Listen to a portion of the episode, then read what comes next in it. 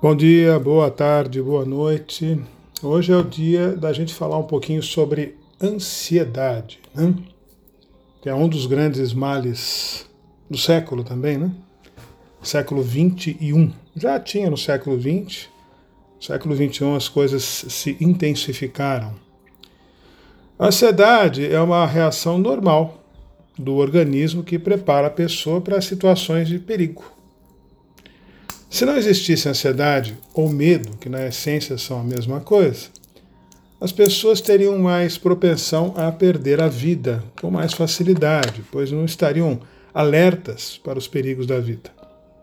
E diante do perigo, as glândulas adrenais, as suprarrenais, aquelas que ficam em cima do rim, elas liberam adrenalina na corrente sanguínea. E isso prepara o corpo para uma reação de luta ou de fuga. A ansiedade é, é normal, a ansiedade basal é normal e faz parte do repertório normal das emoções de cada pessoa, de todo ser humano. No entanto, quando ela é exagerada, ela provoca muito sofrimento, muita dor e acaba interferindo na vida cotidiana, no dia a dia da pessoa de forma a inibir as coisas que a pessoa possa fazer, né, possa fazer, ou possa fazer, perdão, e, e reduzindo o universo da pessoa, né? A gente pode citar alguns exemplos daqui a pouco. Mas então passa a ser, quando chega nesse estágio, passa a ser considerada uma situação patológica ou uma enfermidade. Sintomas da ansiedade podem ser divididos em mentais e somáticos ou orgânicos. Sintomas mentais ou psíquicos são medo de que aconteça alguma coisa ruim, preocupação excessiva e sensação de perigo iminente, iminente.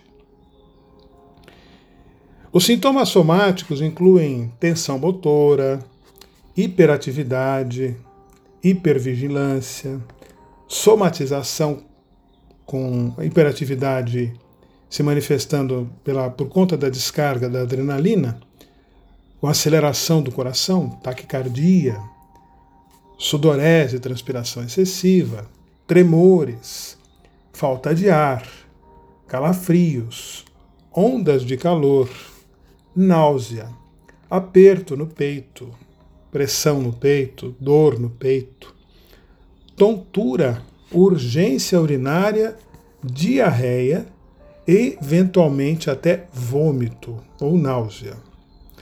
A hipervigilância, que é estar alerta ao perigo, ocasiona uma dificuldade de concentração e, consequentemente, de memorização.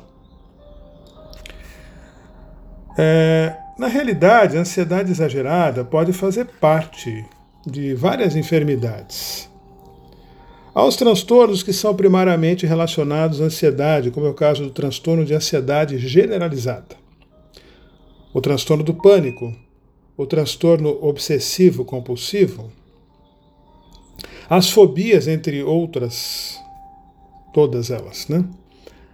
As doenças, entre outras doenças psiquiátricas ou não, também se encontram ansiedade excessiva, por exemplo, na depressão. Eu sempre digo que a depressão e a ansiedade andam juntinhas e mãos dadas, né?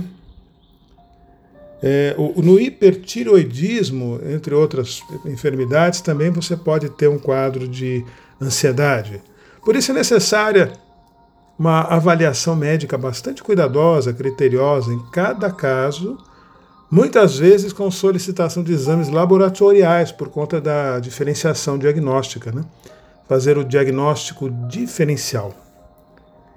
É, o médico que foca em apenas uma enfermidade quando atende um paciente, ele acaba se limitando. Então é preciso abrir a mente e tentar enxergar outras coisas, que não seja só ansiedade.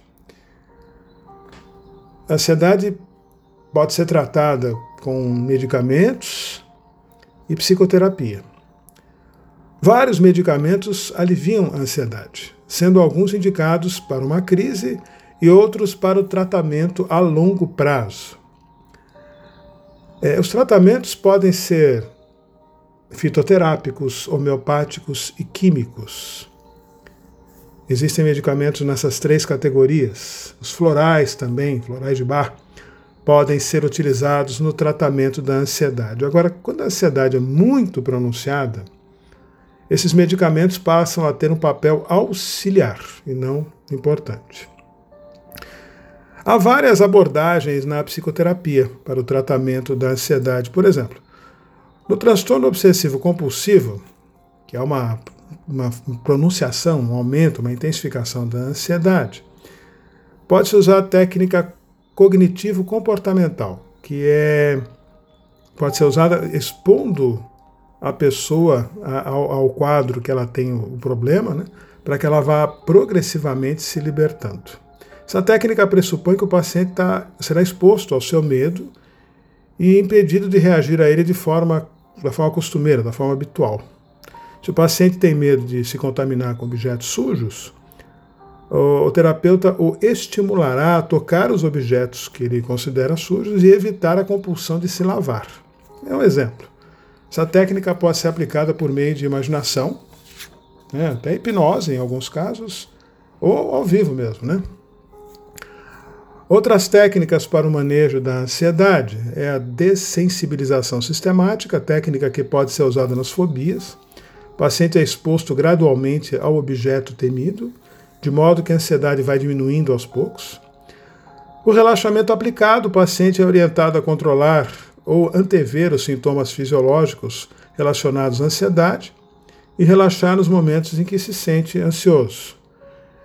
Existem várias medidas, além disso, que ajudam a controlar a ansiedade. Todas elas envolvem a busca por uma melhor qualidade de vida, saúde física e mental, na verdade, né? É, mas tem outras coisas que podem ser feitas também, como, embora possa parecer é, até superficial, uma dieta saudável, evitar o uso de bebidas alcoólicas, porque as bebidas alcoólicas têm uma tendência a agravar os quadros de ansiedade.